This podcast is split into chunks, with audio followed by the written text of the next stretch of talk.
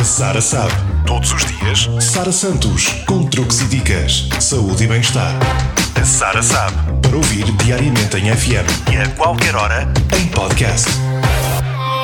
A dica de hoje é para quem está à procura de uma diversão em família. Porque não uma tarde de jogos tradicionais? São momentos que marcam os mais pequenos, mas também os mais crescidos, porque voltam um pouco atrás no tempo para reviver recordações da sua infância. A primeira sugestão é o jogo da macaca. Para realizar este jogo, vai precisar de uma pedra lisa, tintas ou giz para desenhar a macaca no chão. Atira a pedra para a primeira casa, salta ao pé coxinho até à casa onde está a pedra, faça o mesmo com todas as casas, atirando a pedrinha até ao fim da macaca ou até a pedra sair fora. Nesse caso, terá de dar a oportunidade a outro jogador. Outra sugestão passa por jogar ao berlinde. Este jogo tem como objetivo principal colocar os berlindes sucessivamente em três covas que estão em linha reta. Quem conseguir colocar os berlindes primeiro nas covas ganha o jogo. À medida que os jogadores vão concluindo estas etapas, passam também a ter o direito de atingir o berlinde do outro e ficar com ele. Segue-se saltar à corda. E para isto são precisos pelo menos três. Numa corda relativamente comprida,